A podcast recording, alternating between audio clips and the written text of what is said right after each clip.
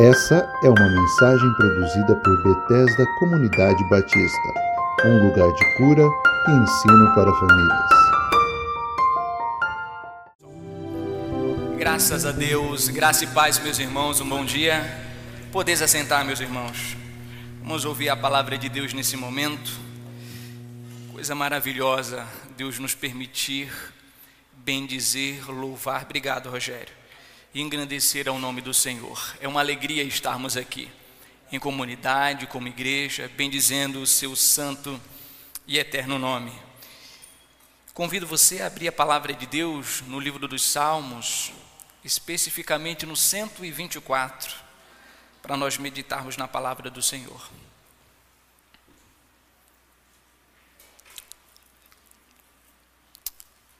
Graças a Deus. Salmo 124. Graças a Deus.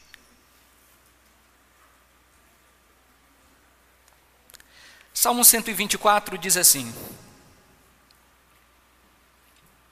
E se o Senhor não estivesse ao nosso lado? Que todo Israel diga: E se o Senhor não estivesse ao nosso lado quando nossos inimigos nos atacaram. Eles nos teriam engolidos vivos com sua ira ardente contra nós. As águas nos teriam encoberto, a, a correnteza nos teria afogado. Sim, as águas violentas de suas fúrias ou de sua fúria nos teriam afogado. Louvado seja o Senhor que não permitiu que nos despedaçassem com seus dentes. Escapamos como um pássaro que foge da armadilha do caçador. A armadilha se quebrou e estamos livres. Nosso socorro vem do Senhor, que fez os céus e a terra. Eu quero de novo ler com você. E se o Senhor não estivesse do nosso lado? Que todo Israel, que toda a congregação diga: e se o Senhor não estivesse ao nosso lado quando os inimigos nos atacaram? Eles nos teriam engolidos vivos com sua ira ardente contra nós. As águas nos teriam encoberto, a correnteza nos teria afogado. Sim, as águas violentas de sua fúria nos teriam afogado. Louvado seja o Senhor que não permitiu que nos despedaçassem com seus dentes. Escapamos como um pássaro que foge da armadilha do caçador. A armadilha se quebrou e estamos livres nosso socorro vem do Senhor que fez os céus e a terra. Curve sua cabeça, feche os seus olhos. Essa palavra é tua, Senhor.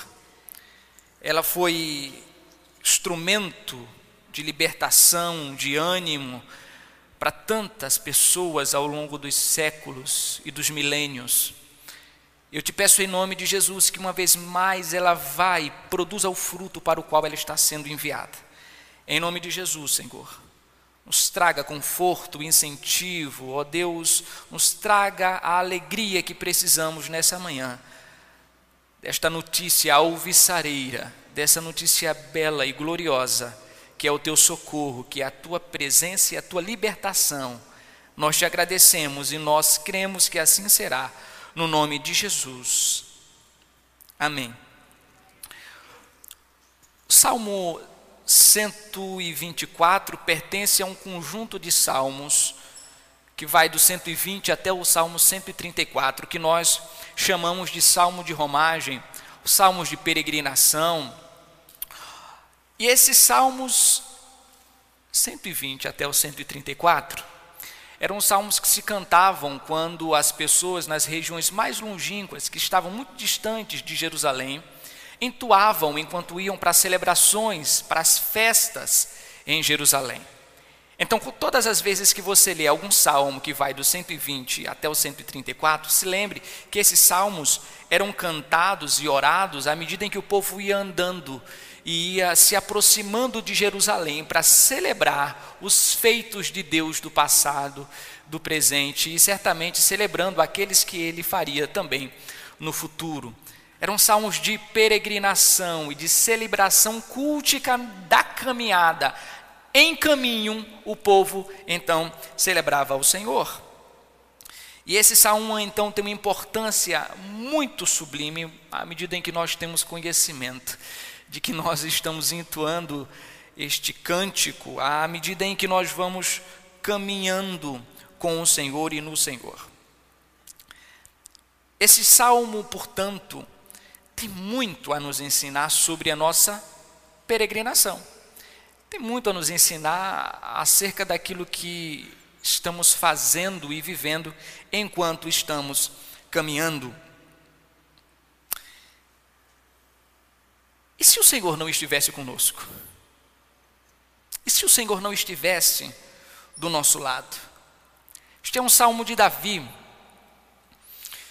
Nós não sabemos exatamente quando ele escreveu esses salmos, ou esse salmo. O que nós sabemos é que ele foi escrito provavelmente depois de uma grande vitória que ele teve contra seus inimigos. E Davi, certamente, mais do que ninguém, sabia o que era ter uma vitória. Ele sabia o que era ter perseguição, ele sabia o que era passar por riscos, por afrontas e ter a vitória. A vida de Davi foi uma vida de lutas, de turbulências. Não sabemos se quando ele estava sendo perseguido por Saul, ou se quando ele, depois da vitória dele contra Golias, ou quando seu filho o perseguia, nós não sabemos. O que sabemos é que depois de uma grande vitória, Davi senta, pega uma pena e começa a escrever este cântico, que vai ser a razão de nossa meditação nessa manhã. E eu pergunto para você mais uma vez: se o Senhor não estivesse conosco, se Ele não estivesse do nosso lado? Esse é um salmo de quem conhece e de quem sabe que é impossível caminhar sem Deus, que é impossível caminhar sem Jesus, que é impossível caminhar sem a ajuda do Todo-Poderoso. Esse é um salmo de quem conhece intimamente as fraquezas do seu coração. Este é um salmo de quem conhece as mazelas da sua própria alma este é um salmo de que conhece os limites da operação humana, os limites da razão, os limites da consciência humana, da reflexão, os limites das armas, os limites da política, os limites dos conchavos. Esse é um salmo de quem sabe muito bem que o ser humano é pó e que ele nada pode a não ser que a mão bondosa de Deus esteja perpetuamente lhe dirigindo, lhe guiando, lhe preservando na caminhada. Este é um salmo de um homem como eu e como você, um homem que tem as suas limitações, os seus medos, os seus temores, mas que diante de tudo isso consegue na caminhada perceber que Deus é socorro bem presente na hora da angústia. Esse salmo então é, na verdade, uma declaração de amor a Deus e é ao mesmo tempo uma canção, uma canção de agradecimento pela bondade de Deus para com ele e certamente de modo geral para todo o seu povo. Esse homem sabe que Deus está com ele e que ele não está com Davi simplesmente porque Davi é bom, de que ele está com Davi não porque ele seja diferente de todos os outros. E este é um cântico, portanto, da aliança. Davi diz: Eu sei que o Senhor está comigo, mas a razão dele estar comigo não é a minha bondade. A razão de Deus estar comigo é a aliança. Ele ressalta a aliança explicitamente. Se o Senhor não estivesse conosco, mas Ele está conosco, Ele prometeu estar conosco. E por que Ele está conosco? Porque Ele fez uma aliança conosco, porque Ele fez um juramento, porque Ele prometeu que estaria. Aqui então nós temos ao mesmo tempo uma confissão de profunda pobreza, uma confissão de profunda consciência de quem Ele é, da sua indignidade e, portanto, da sua culpa, da sua miserabilidade e, ao mesmo tempo, da soberania e da graça de Deus. Nós, nós somos peregrinos, pecadores e errantes. Nós somos homens que, e mulheres que sabemos da nossa condição diante de Deus. Sabemos que somos culpados. Sabemos que há uma sentença sobre nós e que ela só não foi cumprida por causa da cruz de Jesus Cristo de que poderes estão nos ameaçando de dia e de noite, e esses poderes só não chegam até nós, porque o Senhor está conosco. Visitando um presídio, certa autoridade ia perguntando para os presos qual é a razão deles estarem ali, sendo detidos há tanto tempo. Cada um procurava ali uma explicação e dizia que eles não eram culpados e diziam que foram pegos ah, no lugar errado, na hora errada, mas que de fato eles não tinham sido culpados. Outros disseram que foram acusados injustamente. Cada um inventava a sua desculpa e se declarava inocente. Mas ele fez uma pergunta a um crente. E o crente respondeu: Eu estou aqui porque eu sou culpado. Eu estou aqui porque eu errei. A autoridade, então, o governador, chamou o encarregado do presídio e disse: Soltem esse homem, porque ele é indigno. E ele é o único indigno no meio de tanta gente boa. O único que é indigno aqui é ele. Se gente boa aqui não merece a presença desse homem. Assim somos nós. A igreja é o povo que conhece que é culpado no meio de tanta gente que, se você pergunta por que você tem que ir para o céu, elas têm uma resposta, e a resposta é: porque eu não sou tão ruim assim. Porque eu sou uma pessoa boa, eu pago minhas contas, eu ajudo as pessoas. Nós, cada um de nós que estamos sentados aqui nesta manhã, quando nos perguntam, por quê? Porque eu fui culpado, porque eu sou o culpado mas a graça de Deus tem caminhado comigo e o socorro do Senhor não me deixa, não porque eu sou bom, mas porque Ele tem uma aliança comigo. Ele tem uma aliança contigo, Ele fez uma promessa para mim e para você, e essa promessa foi: Não vos deixarei, não vos desampararei. Não dormita, nem cochila o guarda de Israel, de dia e de noite Ele está conosco, nos preservando, nos guardando e nos protegendo. Davi usa aqui cinco metáforas nesses salmos. Ele usa metáforas que certamente podem nos ajudar. E essas metáforas, elas são declaradas aqui no texto. A primeira metáfora que ele usa é a metáfora de um terremoto. A segunda metáfora que ele usa é de uma correnteza. A outra metáfora que ele usa é de enchente ou de água. Uma outra metáfora que ele usa é de um leão rugindo e com muita raiva. E por fim, ele usa a metáfora do caçador e do pássaro preso. Essas metáforas nos ensinam como é o período de nossa peregrinação aqui na terra: terremoto, uma grande enchente, um leão, um pássaro que está preso. Isso nos mostra muito sobre a minha e sobre a sua caminhada, é exatamente sobre isso que eu quero falar com você nesta manhã. E eu quero especificamente tocar aqui na questão da nossa indignidade de estarmos aqui sentados nessa manhã. Nós não estamos aqui porque merecemos, nós estamos aqui porque Deus é bom e tem uma aliança conosco.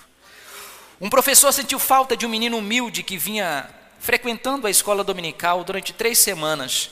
Depois de três semanas, ele via que aquele menino não tinha se achegado à, à escola bíblica e ele foi até a favela, a comunidade onde aquele menino estava. Subindo o morro, de frente da casa daquele menino, ele começou a receber uma série de pedradas. Pedrada após pedradas.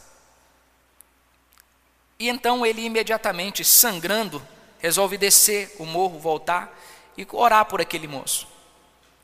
No outro dia, ele retorna então àquela casa do menino e ele compra um presente, bate na porta entrega o presente para o menino e diz: Eu trouxe para você, eu estou preocupado porque você não tem frequentado a escola dominical. Eu queria saber a razão e eu vim aqui para entender e ver se de alguma forma eu posso ajudar você.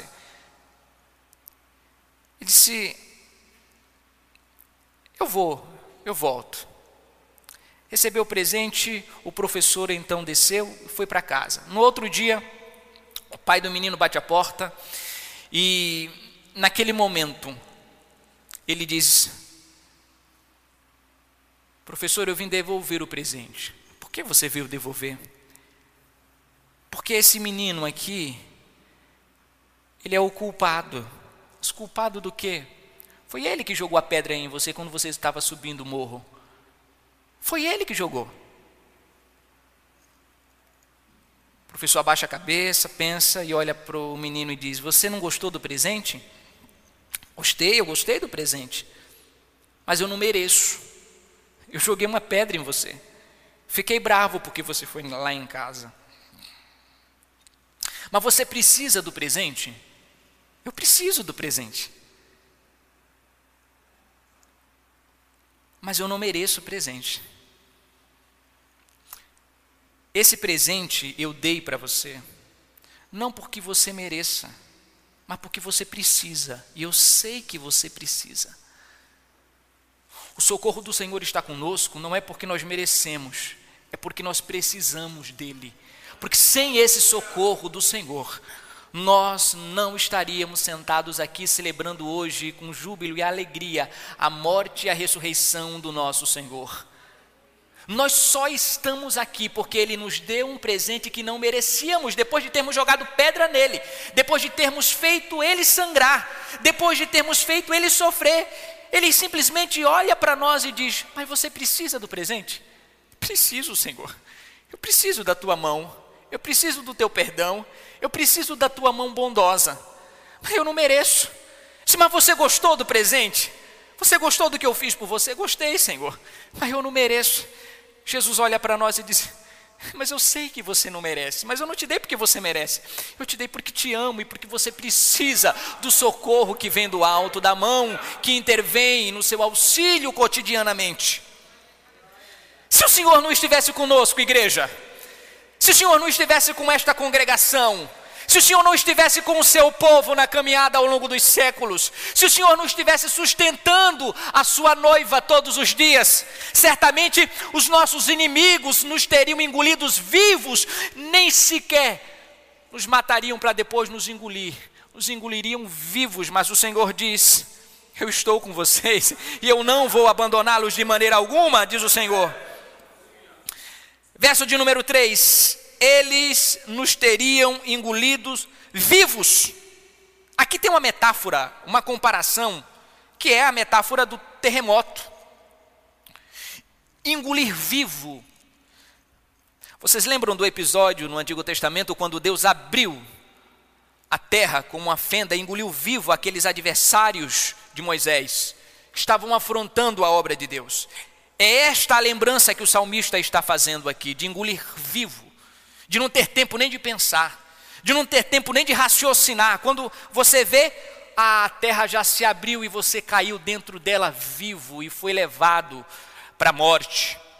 Se Deus não estivesse conosco, portanto, o terremoto já teria nos alcançado, nos teria engolido vivo. Portanto, o terremoto fala primeiro de engolir, de nos tragar sem nos dar tempo de pensar e de refletir. Ele teria nos engolido vivo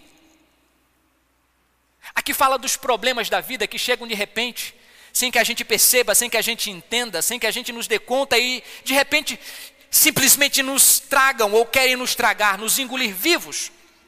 Querem nos tragar, querem nos engolir vivos, mas o Senhor não permite, o Senhor não deixa. Se não fosse Ele, certamente os terremotos da vida, os assombros, os medos, os pavores já teriam nos engolidos vivos. E o terremoto não apenas fala de engolir, Terremoto fala de abalo, de nos estremecer, de tirar as nossas estruturas e de tentar nos jogar ao chão, de nos, não nos deixar ter motivação. Jogar ao chão fala disso. Essa é a metáfora do terremoto que o salmista poeticamente usa. Se não fosse o Senhor, já estaríamos no chão, já estaríamos abalados profundamente ao ponto de não mais conseguirmos caminhar. Ah, se não fosse o Senhor. Os problemas do dia a dia, as aflições que querem engolir os teus pensamentos, que querem engolir as tuas reflexões, o teu ânimo, a tua gana, a tua vontade de viver, o teu elan pela vida. Se não fosse o Senhor, os problemas dessa vida já teriam te engolido a tempo e você não estaria aqui sentado. Segunda metáfora que o Davi usa aqui é a metáfora do fogo.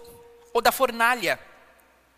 Ele nos diz, no verso de número 3, parte B, ele nos diz: eles nos teriam engolidos vivos e com sua ira ardente. Ardor fala de fogo, fogo da ira. Se não fosse o Senhor, os nossos inimigos já teriam certamente queimado numa fornalha. Fogo fala de aflição, fala de ira. Certamente que isto aqui tem a ver não apenas com os problemas da vida que eu e você enfrentamos no cotidiano, mas aqui certamente fala da metáfora dos perigos que Satanás nos coloca ou quer nos colocar no cotidiano. Todas essas metáforas aqui, fogo, terremoto, água, falam não apenas dos perigos temporais e presentes, mas falam de algo muito maior. Falam dos perigos que Satanás quer colocar contra nós. Fala da ira ardente de Satanás contra mim e contra a sua vida. 1 Pedro, capítulo 4, verso de número 12, diz exatamente isso. 1 Pedro 4 e 12 diz: Amados, não se surpreendam com as provações de fogo ardente pelas quais estão passando, como se algo estranho lhes estivesse acontecendo. Amados, não se surpreendam com as provações de fogo ardente pelas quais vocês estão passando, como se algo estranho lhes estivesse acontecendo. Aqui, essa metáfora do fogo, então, fala da ira de Satanás contra o povo de Deus.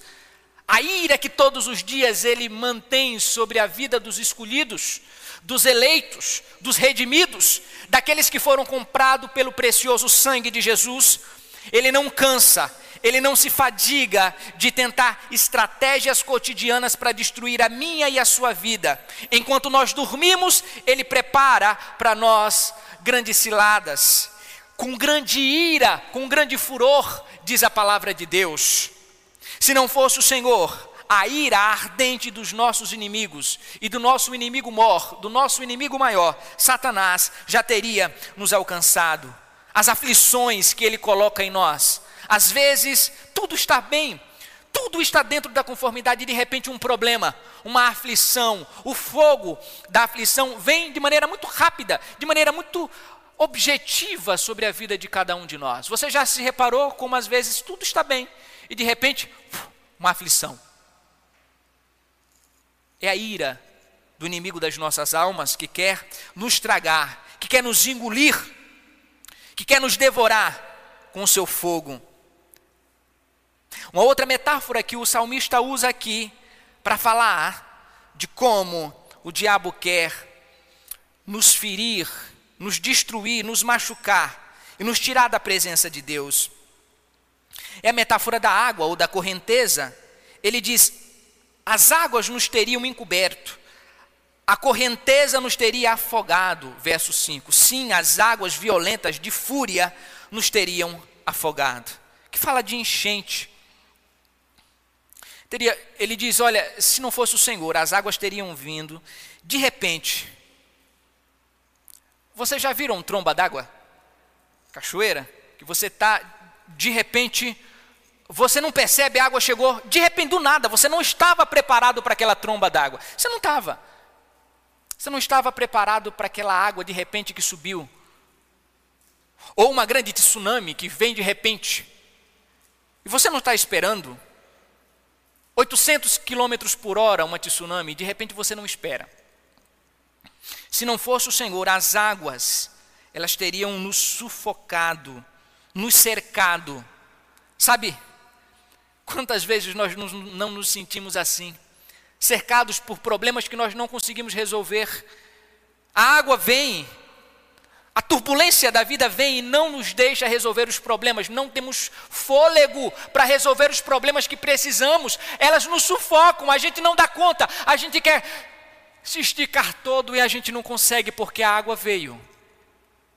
As aflições chegaram, os problemas chegaram e querem e querem nos destruir e tirar do caminho do Senhor. Se não fosse o Senhor, as águas da vida teriam nos afogado. Elas teriam tirado o nosso fôlego, elas teriam impedido a nossa respiração, portanto, a nossa vida. Ah, se não fosse o Senhor. As aflições que você está passando, as aflições que estamos vivenciando já certamente teria lhe impedido de estar aqui esta manhã. Ah, se não fosse o Senhor. Isaías 59, 19 diz: Quando o inimigo vier como uma corrente impetuosa, o Espírito do Senhor o fará recuar. Isaías 59, 19. Quando o inimigo vier como uma corrente de água impetuosa, o Espírito do Senhor o fará recuar. Vai dizer: até aqui, até aqui. Existe um limite para as águas das aflições, existe um limite as turbulências da vida, e os limites quem coloca é o próprio Deus. Até aqui.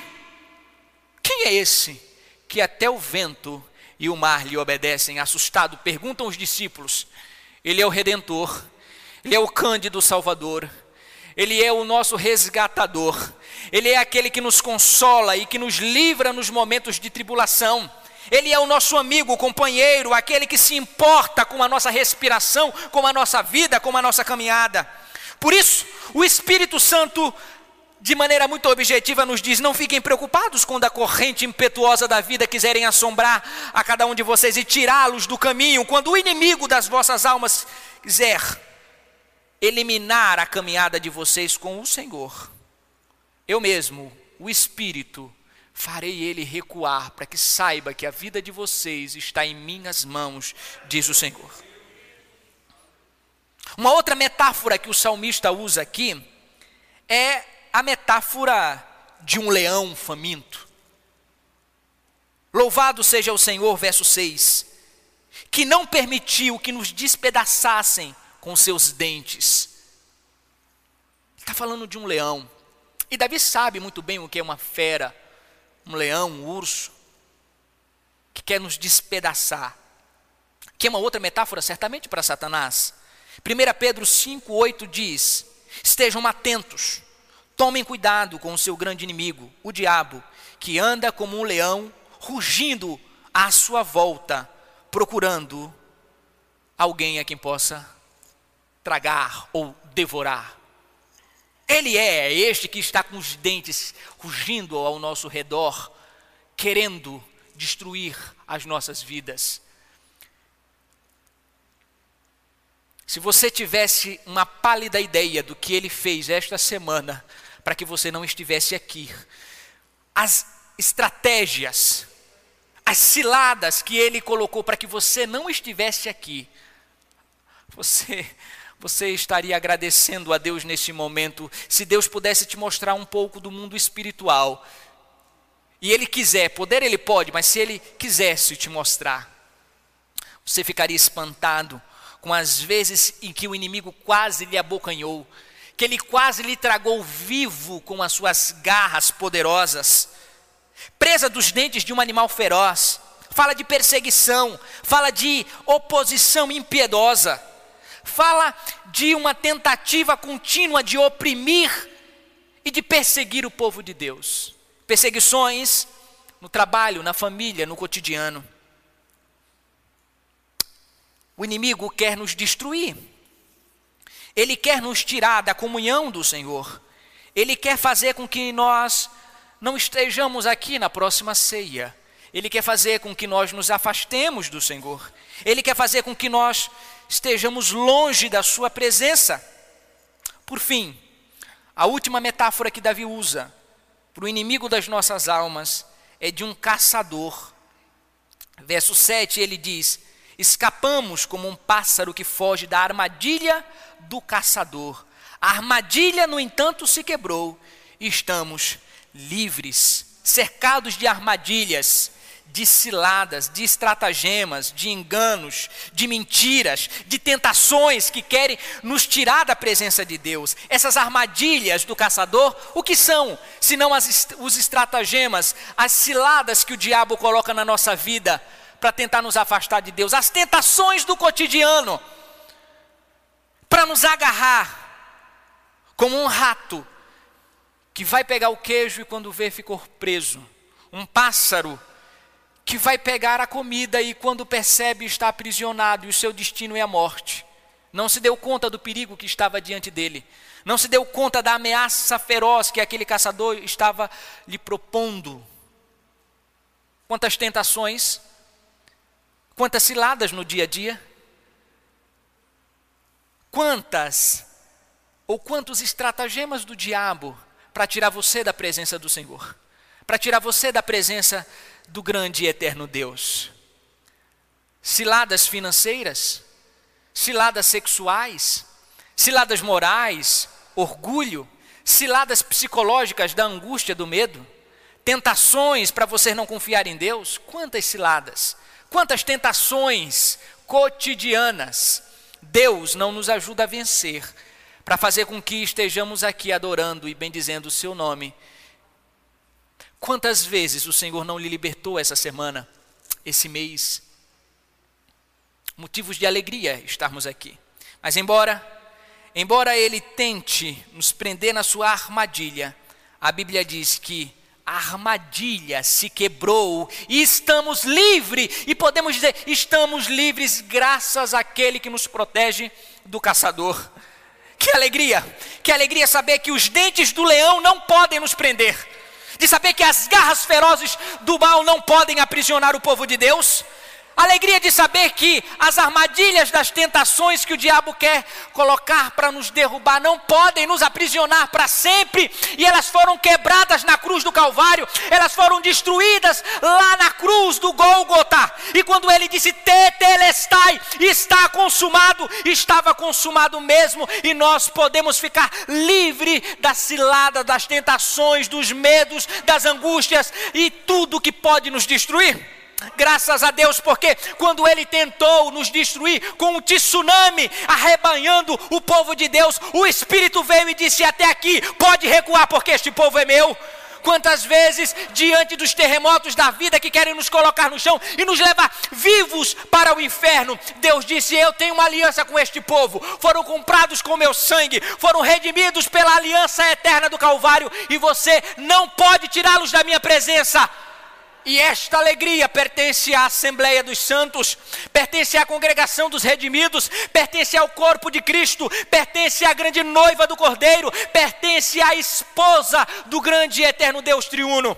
Nós sabemos, meus irmãos e minhas irmãs, que o diabo quer constantemente nos aprisionar, nos matar, nos ferir, ele quer nos afogar mas é Deus que não permite que isto ocorra, e não é uma vez por dia, inúmeras, incontáveis vezes, até o ponto de nós termos consciência disto, termos consciência de que é o Senhor que está nos mantendo em pé, de que é o Senhor que está nos preservando. E então, quando nós temos consciência disso, nós dizemos: Aleluia, glória a Deus, Tu és bom, Senhor, e a Tua misericórdia dura para todos sempre. Não precisamos ter medo do diabo, nós precisamos ter medo do Senhor. Nós precisamos reverenciar o Senhor, temor ao Senhor, temor ao Senhor. Mas certamente de Satanás não. Nós devemos ficar vigilantes, mas não termos temor porque temor somente ao Deus que está sentado sobre o trono. Ele quer nos impedir,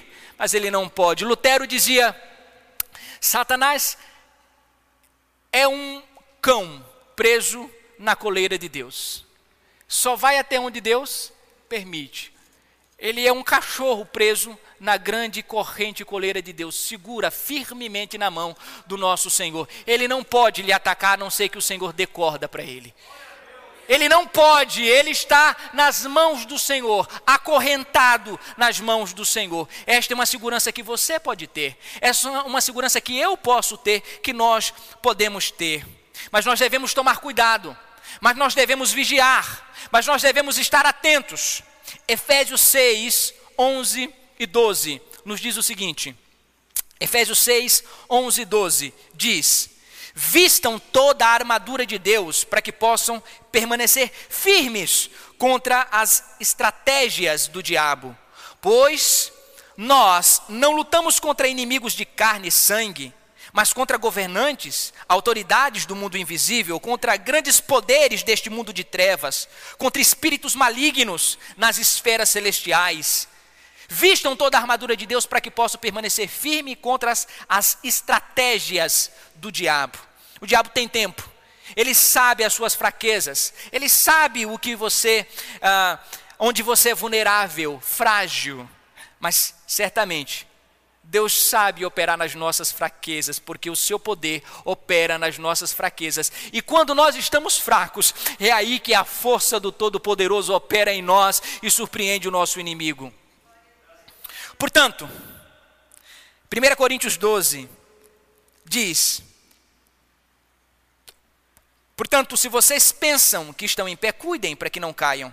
As tentações de sua vida não são diferentes daquelas que outros enfrentam. Deus é fiel e Ele não permitirá tentações maiores do que vocês possam suportar. Quando vocês forem tentados, Ele mostrará uma saída para que consigam resistir o laço do passarinheiro, para que vocês consigam resistir à armadura do caçador ou à, à estrutura que o caçador tem feito para que vocês caiam nelas.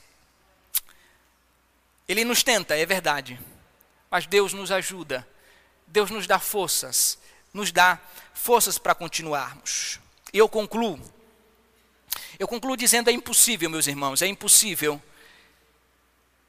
vencer todos os inimigos que temos, se não fosse o Senhor o nosso socorro. É por isso que o salmista termina dizendo: Nosso socorro vem do Senhor que fez os céus e a terra. O nosso socorro vem do Senhor. Porque se a gente estiver esperando a psicologia para nos ajudar, nos ajudar com os medos, nos ajudar com as angústias, se a gente estiver confiando na psicologia, na psicanálise, para nos ajudar com as nossas fraquezas emocionais, nós estaremos perdidos, seremos presas fáceis.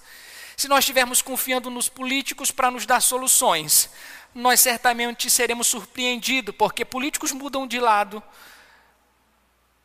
mais do que torcedor em Copa do Mundo quando o time perde.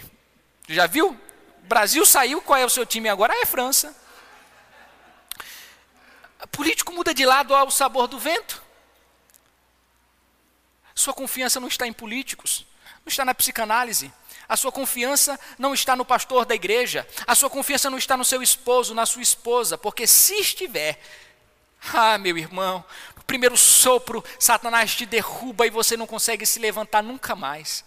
Se o seu, se a sua certeza, se a sua fé não estiver em Deus que te sustenta e diz, você está cravado na palma das minhas mãos, se a sua força não estiver no Senhor, ele vai te destruir fácil, porque ele tem destruído muitas pessoas. Você se julga sábio? Conheço muitas outras pessoas muito mais sábias do que você que caíram muito mais fácil. Homens de intelecto incrível, caíram, e caem, e cairão, porque confiaram na sua inteligência, na sua força, na sua perspicácia. Conheço homens muito mais poderosos e ricos que caíram, e caem fácil, e cairão. Conheço pessoas que se gabaram da sua beleza e confiaram na sua beleza para abrir portas, caíram, estão caindo e certamente cairão. Os únicos que não caem, que permanecerão de pé, com seus pés sobre uma rocha firme, hoje, amanhã e eternamente, são aqueles que foram comprados e redimidos pelo sangue do Cordeiro e que são sustentados por Sua bondosa mão. É esta confiança que nós temos, que o Senhor é que nos sustenta, é a Sua palavra e o Seu Espírito que diz: Você está nas minhas mãos e ninguém pode tirá-los das minhas mãos, diz o Senhor. Essa é a confiança que nós temos nele. Por isso, nós oraremos somente a ele, nos curvaremos somente a ele, pediremos socorro somente a ele, clamaremos, gritaremos e nos curvaremos somente à sua glória, à sua soberania, ao seu poder e à sua majestade. Esta é a confiança que a congregação dos santos tem. É por isso, exatamente por esta razão, que nós vemos homens de Deus ao longo de toda a história confiando só em Deus e mais ninguém, porque sabiam que o socorro vinha do Senhor. George Miller, grande missionário, um homem de Deus, até os seus 14 anos, anos vivia uma vida dissoluta, uma vida terrível. Para terem ideia de como era George Miller, no dia em que a sua mãe falecera, ele estava se embriagando. Vivia nas ruas, era um adolescente que não fosse a mão de Deus, teria se perdido, e se perdido seria um devasso completo. No entanto, o Senhor o salvou, o Senhor o resgatou. E ele então deixou marcas profundas na história por sua confiança no Senhor, por sua confiança somente no Senhor. Ele fez um pacto, e o pacto que ele fez foi o seguinte: ele disse: Eu nunca, em hipótese alguma, vou dizer o que eu preciso para mais ninguém. Para mais ninguém. O meu pacto, Senhor, é que se eu precisar de alguma coisa, não importa se de um sapato ou de uma comida, eu não vou pedir para ninguém. E aí, o Senhor se vire para me dar o que eu preciso e o que eu necessito. Esse é meu pacto. Combinado? Deus lá do céu disse: Gosto de cabra assim. Compro. Tamo junto. Se você pedir para mim o que você precisar para manter, para se manter na obra, eu estou com você. Eu vou lhe manter, eu vou lhe sustentar, porque você é um homem de fé. E então ele não diz nada para ninguém. Muitas vezes, ele que era administrador de um grande de um orfanato, muitas vezes as pessoas sabiam que ele estava precisando de alguma coisa, mas sabiam também do pacto que ele tinha feito. E chegavam nele e diziam: Miller, do que você está precisando? E ele disse: Do Senhor. Eu preciso do Senhor. Mas sabiam que o orfanato não tinha comida. Sabiam que as crianças precisavam. Mas ele nunca disse a ninguém do que precisava. Seu diário, certa vez, ele escreve algo muito interessante. Certo dia, as crianças estavam sentadas à mesa para a sua primeira refeição, mas os pratos estavam vazios. Não tinha nada para tomar café. Então, não havia leite, não havia pão, não havia nada. Aquele grande homem, calmamente, olha para os pratos, olha para as crianças e diz assim: Vamos orar agradecendo o alimento que o Senhor colocou na nossa mesa. As crianças olham umas para as outras. Que alimento? Não tem alimento, ele diz. Orem. As criancinhas então começaram a orar. Senhor, obrigado pelo alimento que o missionário está dizendo que temos. E elas oram. Mal tinham terminado a oração, ouviram alguém batendo na porta do refeitório. Era um leiteiro. Vinha avisar que em frente ao orfanato, exatamente em frente ao orfanato, a sua carroça tinha quebrado. Quebrou de frente do orfanato. Estava sem roda. Não podia prosseguir a viagem.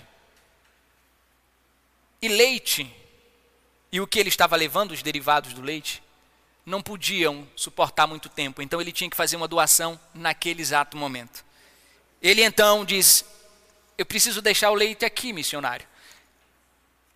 Ele olha para as crianças, entenderam? De quem vinha o socorro de Miller? De quem vinha o socorro de Miller? Do Senhor, que fez os céus e a terra e que sabe das necessidades do seu povo. Deus sabe o que você precisa, e Ele é teu Pai, Ele é teu guardião, teu redentor, o teu amigo. Entra no teu quarto e diz: Senhor, Tu és o meu socorro, Tu és aquele a quem eu posso recorrer, eu não tenho mais ninguém. Senhor, Deus dos missionários, Deus dos profetas, Deus dos homens e mulheres do passado, Tu és o meu único socorro, eu não tenho a quem pedir. E nesse momento você saberá que a mão de Deus que sustentou Israel no deserto, que sustentou reis e profetas em toda a aliança, é o mesmo Deus que guarda o seu povo no século 21. Ele é o teu socorro, o teu guardador e o teu amigo. Nos diários de Miller, 50 mil vezes, não foram 50, 50 mil vezes, Miller teve as suas orações atendidas. A estimativa que ele fez nos seus diários, escrevendo as suas orações e o que Deus tinha respondido. As orações que ele precisava para o orfanato para evangelizar, para missões, e que Deus tinha respondido: 50 mil. Você acha esse número muito? É que você não contabiliza. É que você não escreve. Todos os dias, quantas orações você faz para Deus lhe guardar naquele dia, para Deus lhe sustentar, para Ele abençoar o alimento, para Ele curar seu filho? Quantas orações certamente, certamente também chegam próximo a esse número ou mais. De onde vem o teu socorro? O teu socorro vem do Senhor que fez os céus e a terra. Eu finalizo, irmãos, para participarmos da ceia, lendo com e para vocês Romanos 8, 31 e 39. Romanos 8, 31 e 39.